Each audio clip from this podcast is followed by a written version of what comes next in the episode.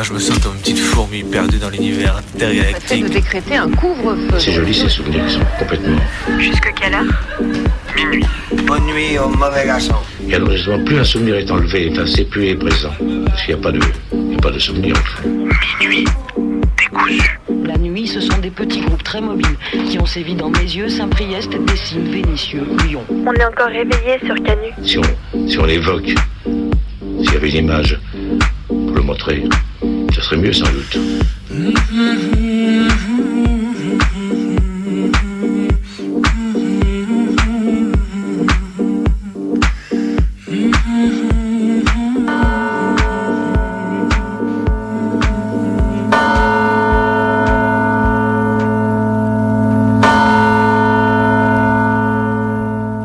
Alors hier, j'ai pris le tram parce qu'il pleuvait trop et que j'avais la flemme de prendre le vélo. Alors, j'ai pas pris de ticket. Du coup, bah, j'ai optimisé mon trajet. Avant-hier, je devais rentrer et j'étais un peu loin. Le réservoir d'essence était quasi vide. Bah, du coup, j'ai siphonné le plein en j'ai optimisé le plein, pardon, en vidangeant une voiture de flic random qui était en train de mettre des PV. Puis juste après, j'ai optimisé mon trajet en cassant la barrière du péage. Avant-hier, fallait que je fasse mes courses. Pff, trop chiant. Du coup, bah, je les ai optimisés aussi en fauchant tout le nécessaire pour la semaine à Ocarouf le plus proche. Oh là là là là. Franchement, si c'était pas, si enfin, si ce serait pas pratique de faire, de faire comme les riches des Pandora Papers en optimisant comme eux toute notre vie, vraiment, on est un peu trop bête. L'avocate turque Ebru Timbik est morte jeudi dernier. Comme 441 autres avocats, elle avait été condamnée par Erdogan à des années de prison pour soi-disant appartenance à une organisation terroriste ou diffusion de propagande terroriste. Terroriste, le terme est pratique pour faire condamner ses opposants politiques. Ebru Timbik s'était lancée dans une grève de la faim qu'elle a tenue jusqu'à son 300 238e jour. Avant elle, d'autres avaient tenté de se faire entendre de cette manière et en sont morts. La véritable nature du régime d'Erdogan n'est plus approuvée depuis longtemps et Ebru Timbik rejoint désormais les rangs de celles et ceux qui auront payé de leur vie leur opposition. Alors vendredi dernier se tenait en Russie le premier mariage royal depuis la chute de la famille Romanov en 1917. Et oui, on vous êtes voilà, on est sûr qu'il vous avait manqué depuis le film Anastasia de Disney. Eh bien, ils sont toujours là et bah, ils le font savoir. hein. C'est donc tout naturellement que les aristocrates ont accouru des quatre coins du vieux continent pour voir les deux dernières têtes couronnées en date. Et ils ont fait ça un 1er octobre. Un 1er octobre, purée. Si c'est pas de la provocation, ça. Il paraîtrait que pendant le mariage, on aurait entendu des coups très sourds portés depuis une sombre salle située au centre de la place rouge. Un mort-vivant, semblerait-il. Ça fait quatre jours que je suis en gueule de bois, quatre jours que je vois flou, que tout me fatigue, que j'ai la gerbe souvent, que je suis sans voix partiellement. À croire que le mois de septembre m'a roulé dessus à coups de contrôleurs qui tuent, de droitards qui parlent séparatisme, de SOSDEM qui parlent humanisme, mais aussi d'attentats déjoués de néo-nazis qui semblent prendre bien à cœur les déclarations de papacité et autres faf.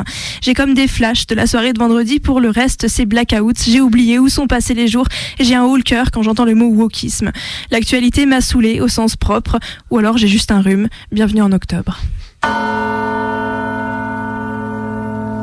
Alors vous ne l'avez peut-être pas vu passer, mais le secrétariat général comité interministériel prévention, délinquance, radicalisation, séparatisme, dérive sectaire, de son petit acronyme qui vous dira peut-être quelque chose, SGCIPDR, joue depuis quelque temps à distribuer publiquement les bons et les mauvais points séparatisme sur les réseaux sociaux.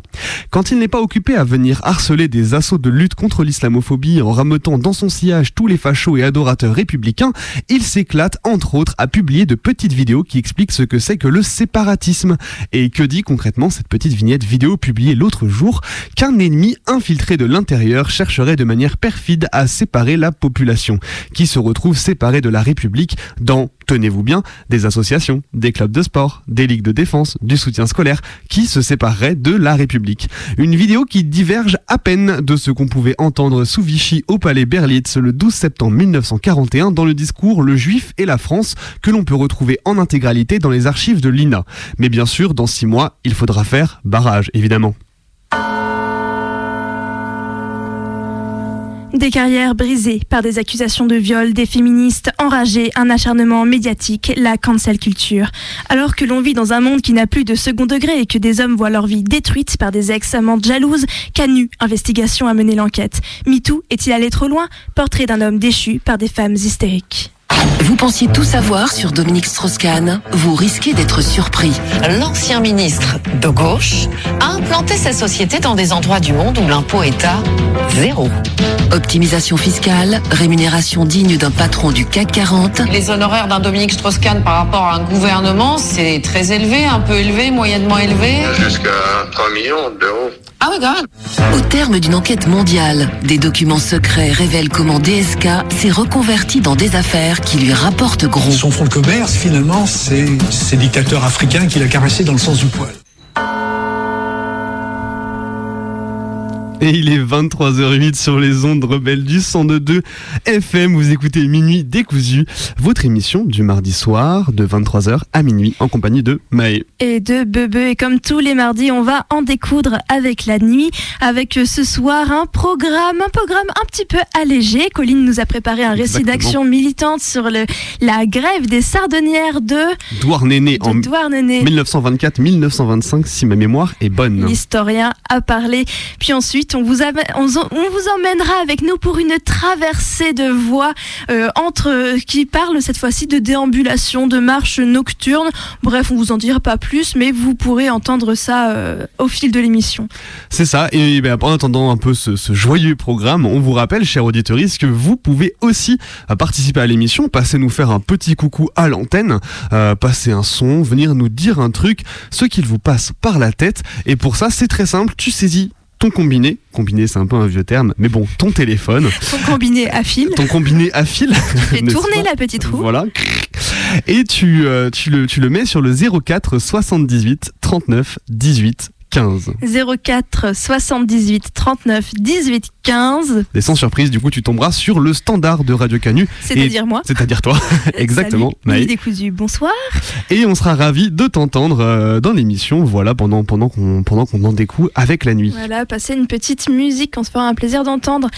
Et on va tout de suite laisser la parole à Colline qui, depuis Paris, nous a concocté ce récit d'action militante.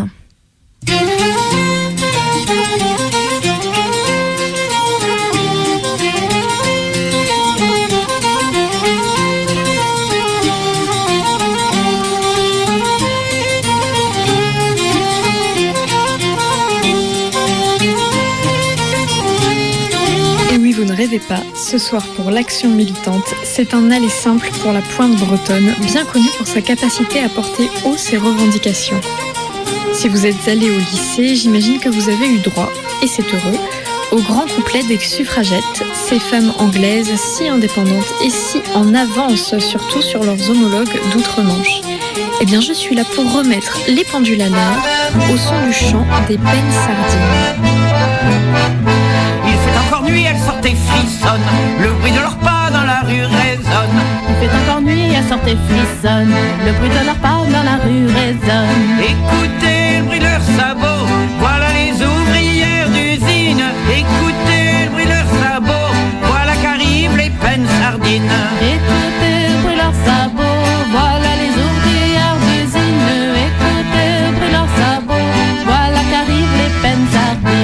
À 10 ou 12 ans sont encore gamines. Mais déjà pourtant elles entrent à l'usine. À 10 ou 12 ans sont encore gamines. Mais déjà pourtant elles entrent à l'usine. Écoutez le bruit de leurs sabots.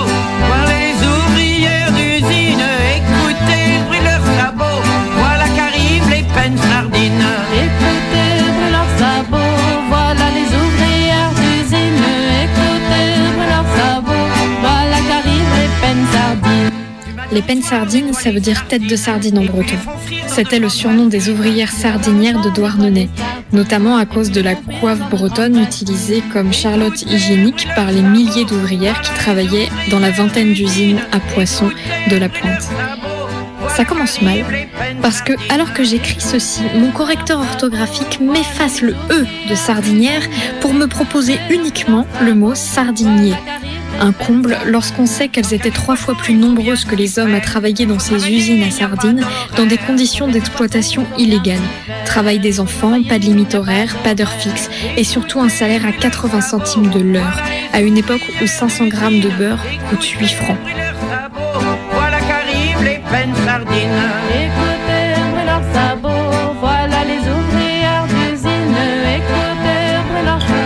C'était pendant la guerre 14. Seulement, j'étais jeune fille alors, quoi. Vous avez commencé à quel âge? Vers les, vers les 14 ans. 14 ans. Oui. Combien, combien d'heures par jour vous travaillez? Oh, ben, des heures, c'est-à-dire, quand il y avait du poste, on travaillait toute la journée, et quand il n'y avait pas, ben, on travaillait pas, ouais, des fois le- la nuit aussi, quoi, quand il y avait du, du boulot. On venait vous chercher? Nous, on travaillait à Camare. Ah, vous étiez obligé d'aller à Camaret? Ah oui, on allait à Camare et on, on passait les jours à alors. Vous étiez obligé de rester là-bas pour travailler Ah, ben oui, puisque c'était trop loin pour venir à la maison tous les jours. Ça fait qu'on on avait notre lit là-bas, puis il y avait une maison de, de l'usine alors qui était pour nous. Il n'y avait que les, les filles d'usine dedans. C'était dur? Ah, oui. À quelle heure vous commenciez le matin? Ça dépend, ça dépend. Quand il y avait du travail, on commençait vers les 8 heures par là, 7h30 des fois même. vous, vous vous souvenez combien vous gagnez? Oh, à ce moment-là, quand on, quand on touchait, euh, je sais pas, 15, 15 francs, c'est pas 15 cents, hein. 15 francs, là, ça se mène. On, était- on était fiers à venir à la messe. Ah oui. Et vous pouviez réclamer plus? Je peux pas. N'avez pas de rêve Oh non, à ce moment-là, on ne connaissait pas les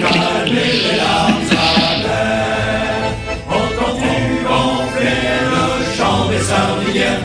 Elle chante comme tu dirais une prière pour calmer les larmes amères. Flottant sur le port de Douarnenez, tralalalelo, tralalo.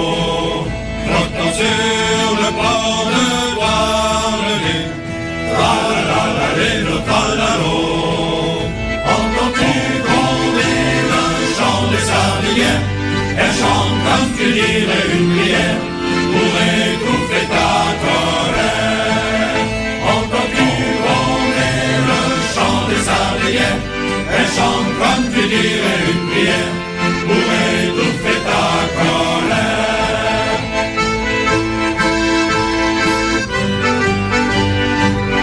La grève, elle a finalement eu lieu du 21 novembre 1924 au 6 janvier 1925 et victorieuse par-dessus le marché.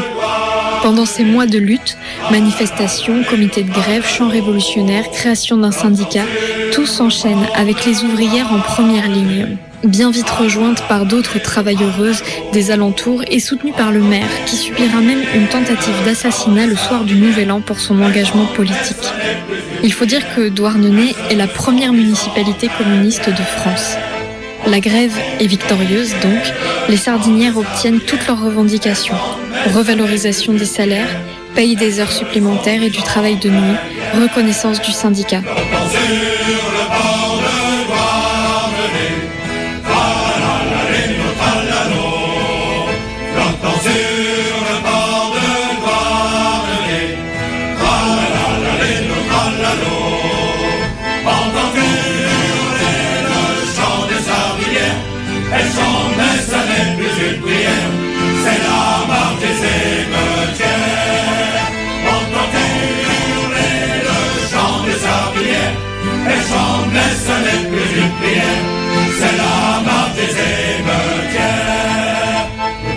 Cette lutte donne l'opportunité à certaines de se lancer en politique, notamment Joséphine Pancalais, première femme élue au conseil municipal d'une ville en France, même si cette élection sera invalidée six mois plus tard par le Conseil d'État, puisque les femmes à cette époque n'étaient ni électrices ni éligibles.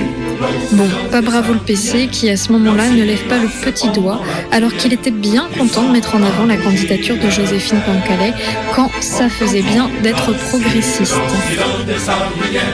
Leur silence pendant la prière, du sang a rougi leur terre. Entends-tu le silence des sardinières, leur silence pendant la prière, du sang a rougi l'heure.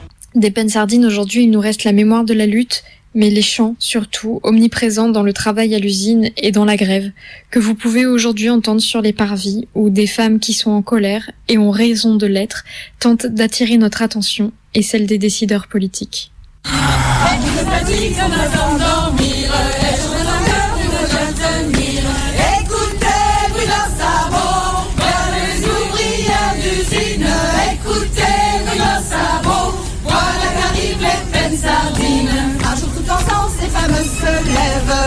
Milliers, elles se mettent en grève. Un jour tout ensemble, ces femmes se lèvent.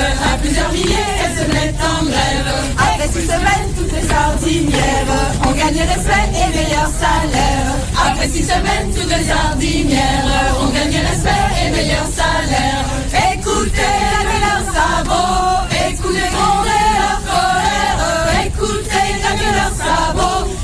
la victoire des sardinières. Travail logistique, travail domestique, toutes ces heures gratuites à qui ça profite. Travail domestique, travail domestique, toutes ces heures gratuites à qui ça profite. Temps partiel forcé, salaire de misère, et le plafond verre reste un grand mystère. Temps partiel forcé, salaire de misère, et le plafond verre reste un grand mystère. Écoutez, Bruno Sabot, écoutez gronder On en a marre, on se met en grève. À 10 ou 12 ans sont encore gamines, et pourtant certains s'enlèchent les babines. 10 ou 12 ans sont encore gamines, et pourtant certains s'enlèchent les babines. Et tous les deux jours, un homme tue sa femme, les médias complices atténuent le drame. Et tous les deux jours, un homme tue sa femme, les médias complices atténuent le drame. Écoutez,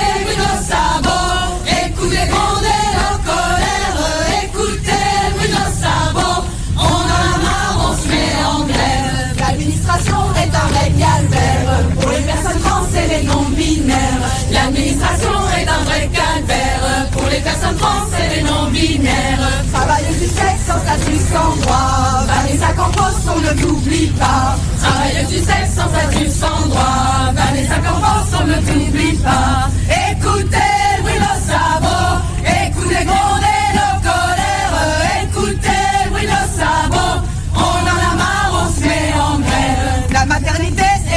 combler. Si je veux pas d'enfant, pas besoin de me justifier. La maternité est censée nous combler. Si je veux pas d'enfant, pas besoin de me justifier. Centaines de milliers, on sortira le point levé. Avec nos sabots, usons les pavés. Centaines de milliers, on sortira le point levé. Avec nos sabots, usons les pavés. Écoutez, Louis nos sabots,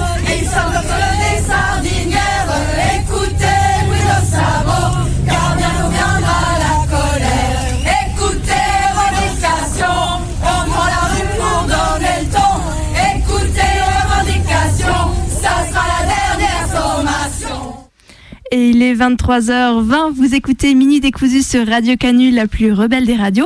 Et Colline vient de nous faire ce récit d'action militante. D'ailleurs, on l'a au téléphone. Alors, j'allume l'insert téléphonique. magique. Allô, Colline, tu nous entends? Allô Maë, je t'entends. Oh là là, mais c'est incroyable. m'entendez? Si, on t'entend, c'est génial. Alors, explique-nous un peu, parle-nous de ce récit d'action militante. Et oui, là, je, je squatte l'antenne, hein, euh, c'est terrible. Euh, Arrêtez-moi, arrêtez-moi. Mais voilà, non. mon, mon seul mot à dire. Surtout pas Continue Bon, en tout cas, Bon, mais là, si je vous appelle, euh, c'est pour passer une chanson euh, qui n'est pas dans le style bretonnant, même si, euh, même si ça fait bien plaisir, un peu. Bah, là, on a eu petit 10 peu bien. minutes. là, la chanson que je voulais vous passer, c'est une chanson qui a une histoire un peu longue, euh, mais que je vais faire courte. C'est euh, longue dans le sens où euh, son temps de réalisation a été long. C'est une chanson que j'ai entendue pour la première fois à la radio. Et en fait, j'ai noté la référence sur mon téléphone en me disant Ah, mais ça, c'est une super chanson que j'ai envie de partager avec tel ami. Ouais, cet ami, ça va vraiment lui plaire, cette chanson. Et en fait, c'est une note qui est restée dans mon téléphone pendant plus de trois ans. Et, euh, et c'est très récemment que j'ai que j'ai enfin pu faire écouter cette musique euh, à cet ami. Euh, et c'est une musique euh, extrêmement euh, douce, euh, Ouais, qui est très apaisante, euh, qui est euh, très nostalgique aussi. Et donc, euh, j'ai plaisir à vous faire euh, découvrir ce soir. Super. et Nous, ben, Qu'est-ce que c'est que cette chanson du coup? Alors, le souci, c'est que euh, c'est une, euh, c'est une chanson euh, qui, qui est faite par un groupe qui s'appelle Yuma et qui est un groupe qui, qui chante qui chante en berbère. Et du coup, je ne me risquerai pas à dire le titre. Je crois que la traduction, c'est euh, 100 fois besoin de toi. Euh, mais, je lance un appel, j'en profite pour lancer un appel parce que je ne trouve que euh, les paroles en berbère, mais moi je ne lis pas, euh, je ne lis pas cette langue. Et donc si quelqu'un sait me faire une transcription, j'aimerais tellement pouvoir la chanter, mais j'en suis incapable. voilà, je lance un, appel à l'aide. Eh bien, chère auditorice, vous avez entendu cet appel à l'aide de Colline et en attendant, on lance cette chanson du coup de Yuma. À tout de suite.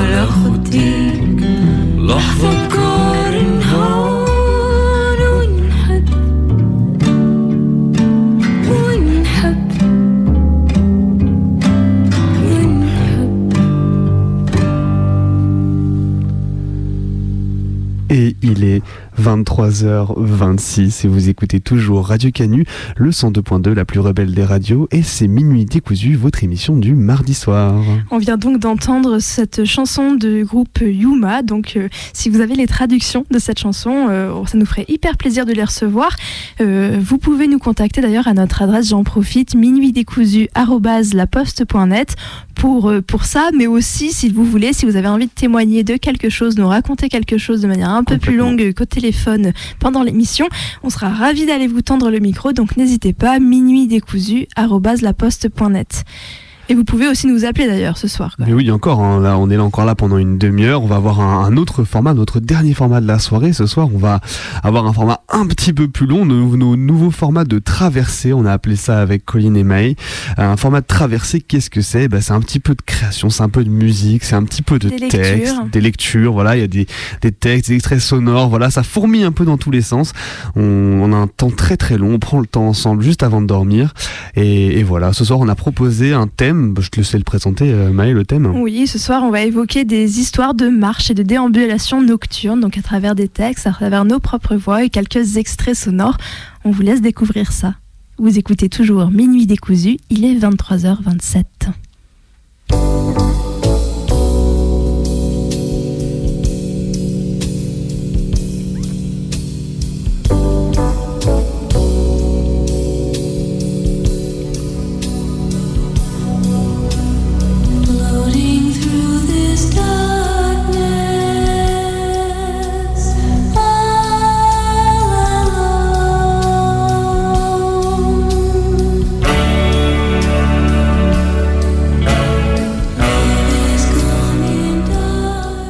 Rôdeur de nuit, on se demande constamment ce qu'il fait et où il va. C'est ce qu'on peut se demander à soi-même un soir d'automne lorsque la lumière a tendance à baisser rapidement, que les lampadaires tardent à s'éclairer. En début de semaine, le pavé est relativement vide. Pas grand, chose, pas grand monde à croiser si ce n'est quelques courageuses, courageux à vélo qui filent tout caouet au vent. On se surprend à se dire que la nuit se lève bientôt et l'on continue à déambuler au gré de la lumière des phares, qui laissent apparaître les grosses gouttes de pluie qui n'arrêtent pas de tomber, plus que des ombres furtives. En ville, la nuit, il n'y a personne.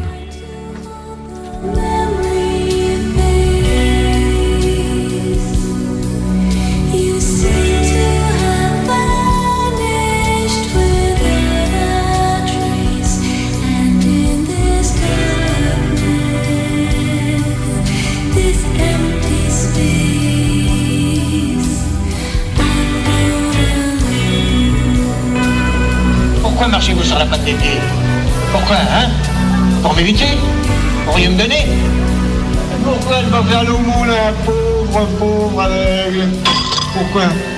Parce que je n'ai pas d'argent. Pas d'argent. T'entends ça, l'oiseau Ah, Vraiment, il y a de quoi rire. Il y a tant de gens qui se promènent avec les poches bien garnies. Et c'est si facile à prendre l'argent dans les poches quand on va clair. Peut-être, mais ce n'est pas mon métier. Son métier. T'entends ça, l'oiseau Il a pas le sou, il a un métier. Un joli métier qui nourrit bien son œuvre. Joli métier tout de même. Vous permettez que je vous tienne un instant compagnie J'ai beaucoup marché et je suis un peu fatigué. Tout de même, je voudrais bien savoir pourquoi vous traînez vos guettes comme ça la nuit. Pour voir. Pour voir T'entends ça, l'oiseau Pour voir quoi, je vous le demande Oh, minute. T'es trop gourmand, toi, trop curieux. Elle paraît borgne, cette ville nocturne où les numéros des maisons et les enseignes sont presque invisibles, et où les cochers doivent crier pour s'avertir mutuellement de leur présence, comme par tant de brouillard.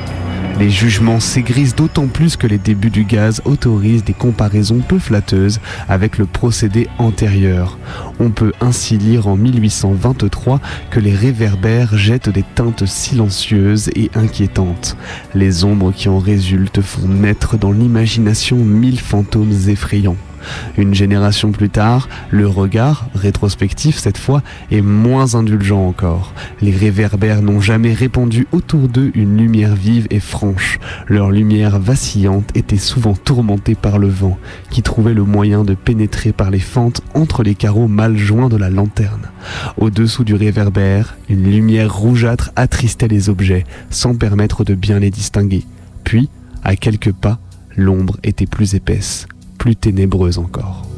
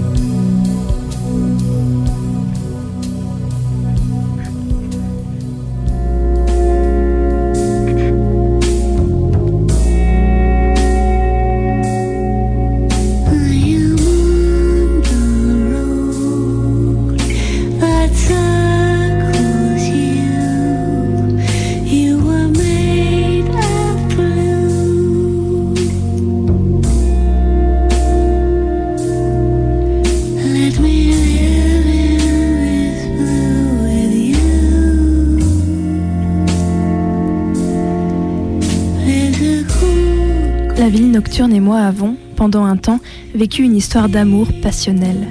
Je ne suis plus certaine de me rappeler de la manière dont ça a commencé, mais en revanche, je me souviens du goût que ça avait, de l'odeur et des sons. J'appelais cela mes errances. Je disais que c'était pour la radio, mais bien souvent mon enregistreur restait éteint. Je sortais, peu importe l'heure ou plutôt aussi, l'heure était importante, le plus tard était le mieux ou le plus tôt parfois. Les rues vides, le roulement mécanique et inlassable des feux tricolores devenus inutiles, les souffles, les grincements, les gouttes, les hérons sur les berges, les chats explorateurs. En marchant la nuit dans la ville, j'avais le sentiment d'avoir un rapport privilégié avec elle. Je la voyais comme jamais elle n'était avec personne et surtout je l'avais pour moi toute seule. C'était devenu un peu obsessionnel, je crois. Je disparaissais pendant des heures, j'avais l'impression que le temps s'arrêtait et que je pouvais marcher à l'infini si cela me chantait. Puis doucement, la passion s'est atténuée et je suis allée la rejoindre moins souvent, ma ville endormie.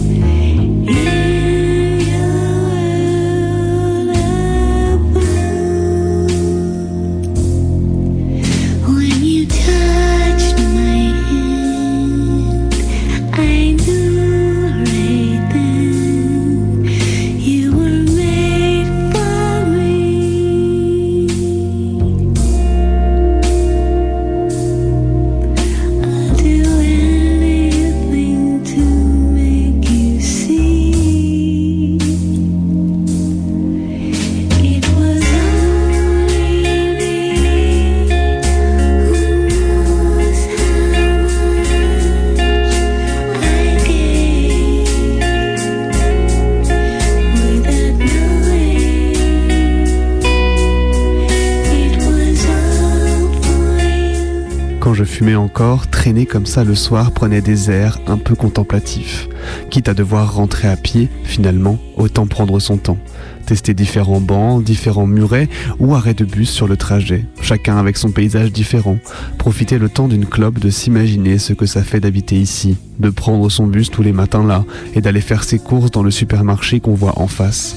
Profiter du spectacle depuis les coulisses nocturnes avec l'impression d'être un témoin privilégié. C'est aussi ce que permet la nuit. Certes, on n'a pas assez de transport et on a froid, mais on voit d'autres choses, on découvre des coins et des passages, on se laisse perdre dans le vide, croisant une fois de temps à autre une autre personne comme soi.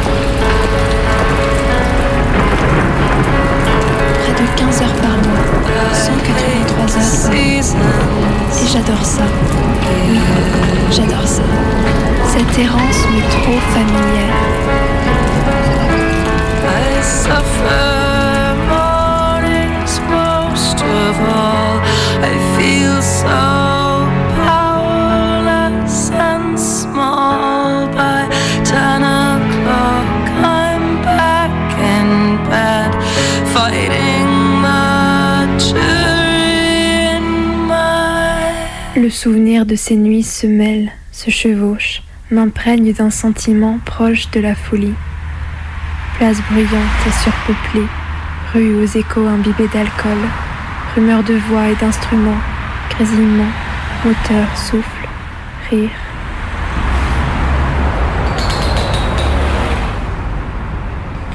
Il y a des sons que j'ai haïs, d'autres que j'ai aimés plus que tout.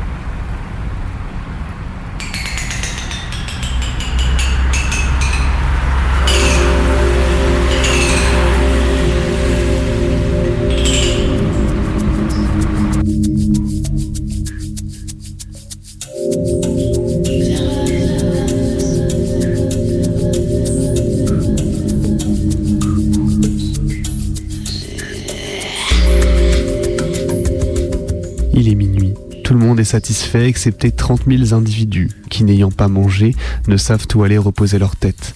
On leur abandonne la rue que les chiens eux-mêmes ont abandonnée, car les chiens ont des protecteurs et des asiles. Cette population errante a réduit les statisticiens à considérer comme un mystère son existence pendant la nuit. On prétend qu'ils dorment dans les décombres, dans les maisons qu'on sous les ponts, le long des quais. Quelques-uns ont appris à dormir debout comme les chevaux. Paris est à ces gens-là de minuit à 5 heures du matin. Ils nous regardent être heureux et ne nous égorgent pas.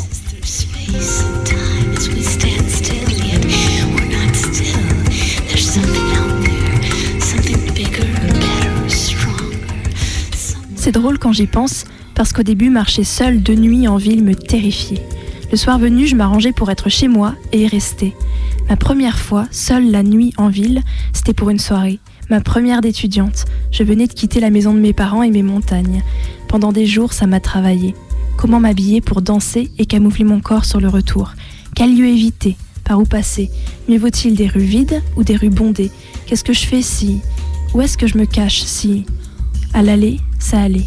Au retour, j'avais le cœur qui battait, les mains moites. J'étais dans un état d'hypervigilance, des yeux derrière la tête, et chaque homme dont j'apercevais la silhouette au loin m'inquiétait.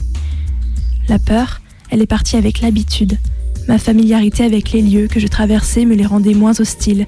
Je pensais pouvoir reconnaître les signes chez ceux que je croisais, les rendant inoffensifs ou dangereux. Mais surtout, c'est la colère qui a chassé la peur. C'est la colère d'avoir peur.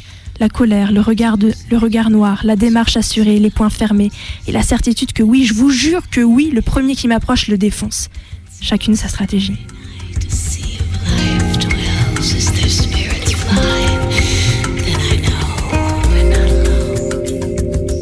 Habiter en périphérie d'une grande ville, c'est souvent se retrouver à marcher la nuit très tard, par manque de transport, par manque d'organisation, par manque de bol aussi souvent, ne pas avoir été capable de choper le dernier train qui pouvait te ramener chez toi, ou alors voir ce dernier train purement et simplement supprimé, parfois même un petit contrôle gratuit des keufs de la SNCF ou de la RATP qui te retiennent suffisamment longtemps pour que tu rates ton train avec le sourire. Tu te retrouves très rapidement à marcher, et souvent à marcher longtemps. Ça laisse le temps de gamberger, de refaire mille fois sa soirée, les conversations, les rires qui fusent en écho dans la tête.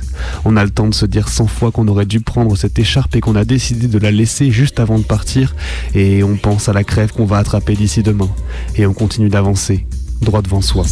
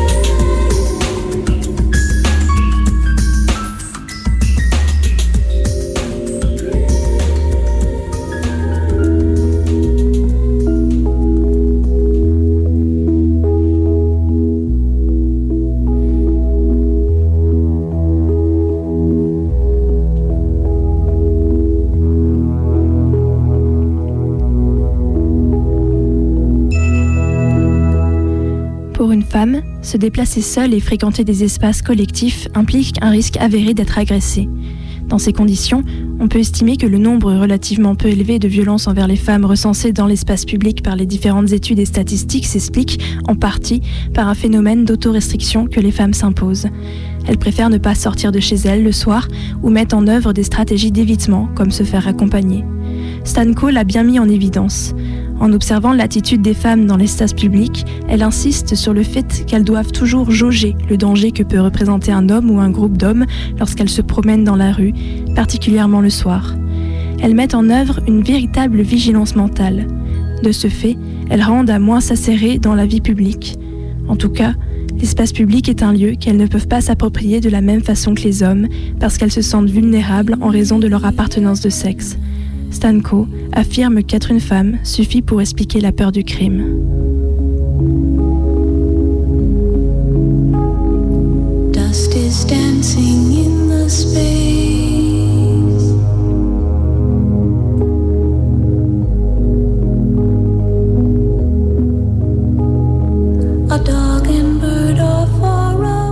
La massification du nombre des arrestations nocturnes se traduit sous la monarchie de juillet par l'indistinction croissante du profil des suspects, alors que sous la restauration, on variait les appellations. Sans asile, couchés sur la voie publique, sans papier ni moyen d'existence, rôdeurs de nuit, presque tous dans les années 1840 sont désignés sans plus de détails comme des vagabonds, dès lors qu'ils sont rencontrés sur la voie publique à une heure tardive et sans justification admise.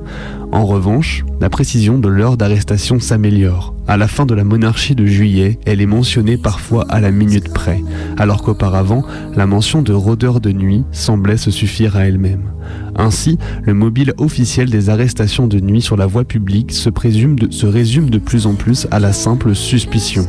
Rôdeurs de nuit, vagabonds, personnes sans asile, perturbateurs divers, prostituées, ivrognes, voleurs, soldats sans permission, auteurs d'attaques nocturnes, fraudeurs, individus en rupture de banc, malgré l'envahissement déjà sensible de la catégorie imprécise des vagabonds, l'errance et l'absence de toit donnant lieu, sous la monarchie censitaire, à environ deux tiers des arrestations nocturnes opérées sur la voie publique.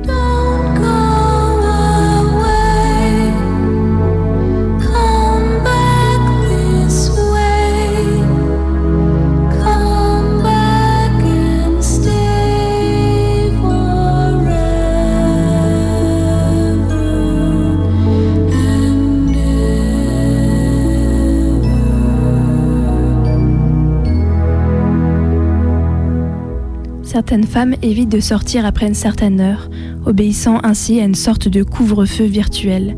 Mais d'autres ne renoncent pas pour autant à l'usage de la rue et font, par exemple, des détours pour ne pas passer par un parc ou une avenue sombre. Ainsi, certaines femmes élaborent-elles des stratégies pour faire face aux inconvénients qui découlent de l'usage de l'espace public? Gardner en a décrit toute une panoplie. Selon elle, une part non négligeable des femmes tente de jouer sur l'apparence. Il faut passer inaperçu et ne pas paraître provocante en évitant de porter des habits trop près du corps, par exemple. Les méthodes sont nombreuses. D'aucunes affirment s'envelopper dans des habits lâches, d'autres portent toujours un attaché case pour avoir l'air d'une femme d'affaires, tandis que certaines ne regardent jamais qui que ce soit dans les yeux.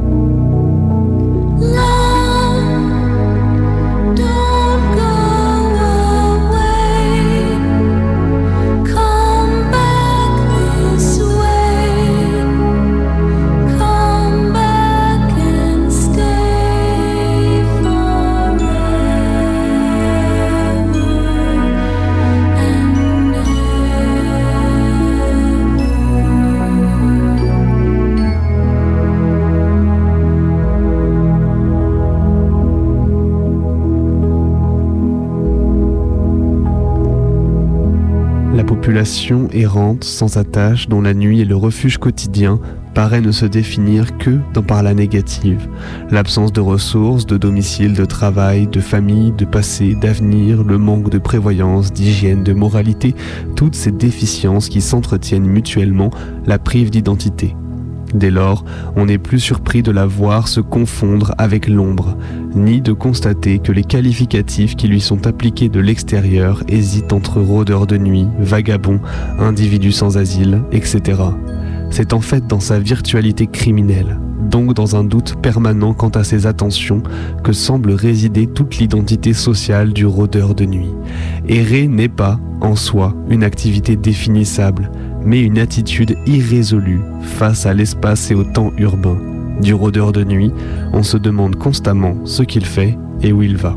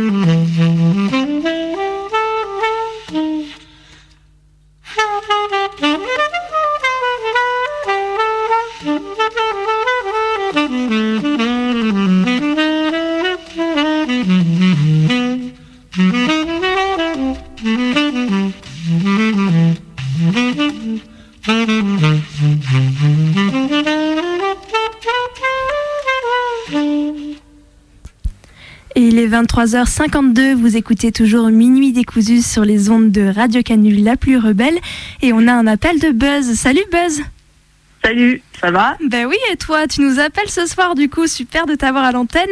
Dis-nous tout. Euh, euh, déjà, bah, j'ai déjà dit hors antenne, mais merci pour, euh, pour ce qui vient de passer juste avant. C'est super beau, merci à toi. hyper intéressant et politique à la fois, donc c'est parfait.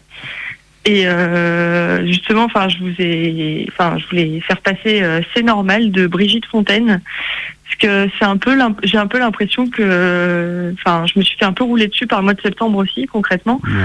Et, et j'ai l'impression que le monde part de plus en plus en couille, qu'il se passe des trucs de plus en plus hardcore, Ouais. et que la seule réponse euh, que nous dit le monde en général, c'est c'est normal. Du coup, j'en reviens pas que le monde continue à tourner, et j'en reviens pas que je tourne avec lui encore. Voilà. Et dans ces cas-là, on écoute Brigitte, c'est ça mais, mais voilà, c'est. On va voir comment. On va peut-être péter un boulot en cours d'année, on va voir ce que ça donne. Mais oui. On va essayer de tenir. On pètera un boulon dans la rue, moi c'est ça. Exactement. Moi je le dis, bah écoutez, vous écoutez Minute décousu, c'est normal, c'est mardi Normal, soir. C'est mardi soir, exactement. Merci Buzz pour ton appel, on écoute toujours tout de suite Brigitte Fontaine. Bisous, bisous.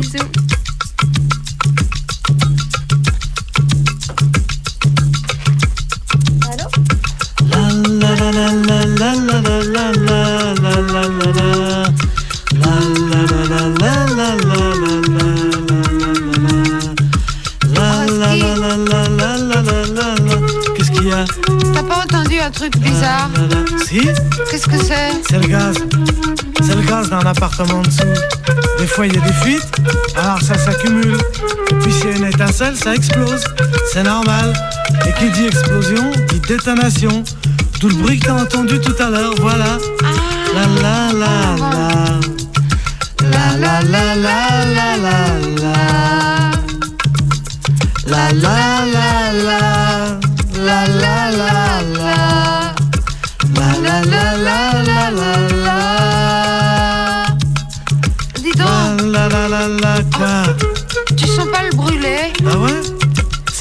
t'ai expliqué. Il y a eu une explosion. Oui. Et l'agitation moléculaire due à cette explosion, La quoi? l'agitation moléculaire, Ah ouais. provoque une élévation thermique suffisante pour enflammer les matières environnantes. Ouais, ouais. C'est alors ce qu'on appelle la combustion. C'est normal. Tu comprends? Ouais, ouais. La la la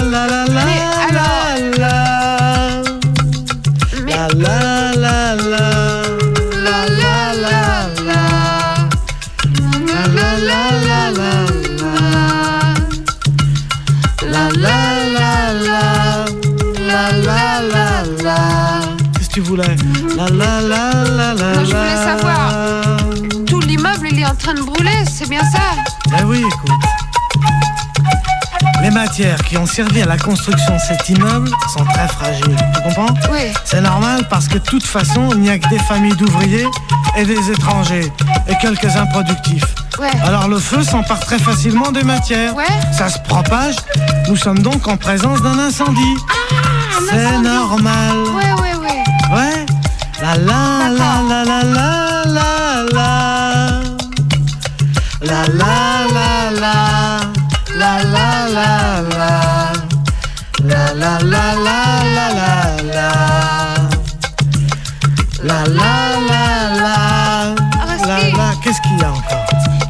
sens pas comme si on commençait à tomber là, un peu Écoute. Essaie de comprendre, c'est très simple. Oui. Tu te souviens la combustion Ouais. La destruction de l'immeuble par les flammes Oui. Bon, ça veut dire qu'en dessous, les murs et les étages ont disparu et que nous ne sommes plus soutenus par rien. Ouais. Or, une chose qui n'est plus soutenue par rien tombe. C'est ce qu'on appelle la pesanteur, c'est normal. La la la la la la la la la. La la la la la la la la. Mais alors, on va tomber La la la. Mais oui, étage c'est tout à fait normal. C'est l'attraction terrestre. La D'accord. la la la la. La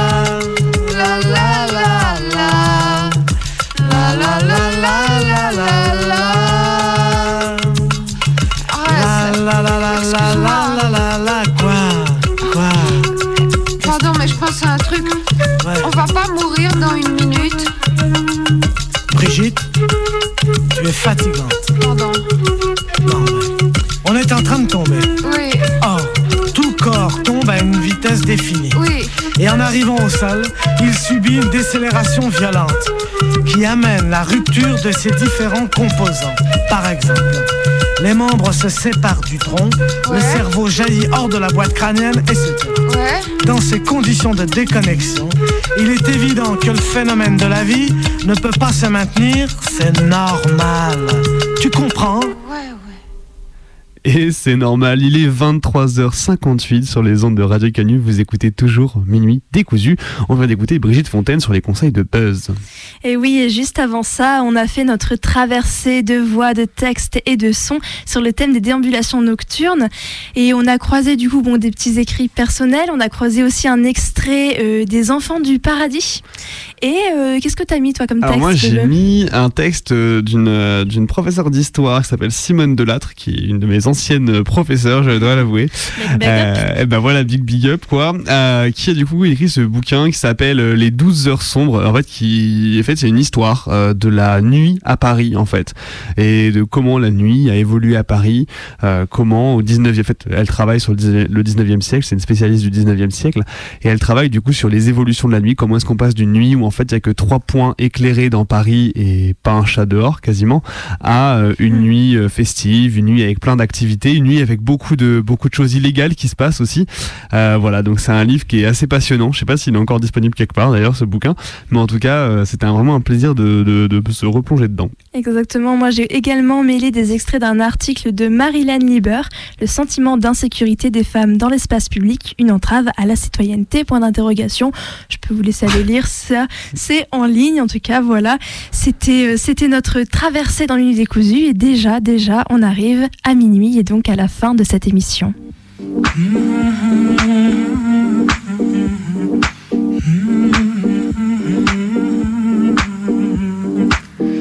Vous écoutiez Minuit décousu, il est minuit sur Radio Canu, la plus rebelle des radios. C'est votre émission du mardi soir entre 23h et minuit. On revient dès la semaine prochaine. D'ici là, vous pouvez nous réécouter sur notre audioblog Arte Radio. Vous pouvez également nous envoyer un mail à notre adresse minuitdécousu@laposte.net. On vous souhaite une bonne nuit. Une bonne nuit. مکان که نشینیم در با من و تو. به دو نقش و به دو صورت به یکی جا من و تو. خوش و فارغ ز خرافات پریشان من و تو. من و تو بی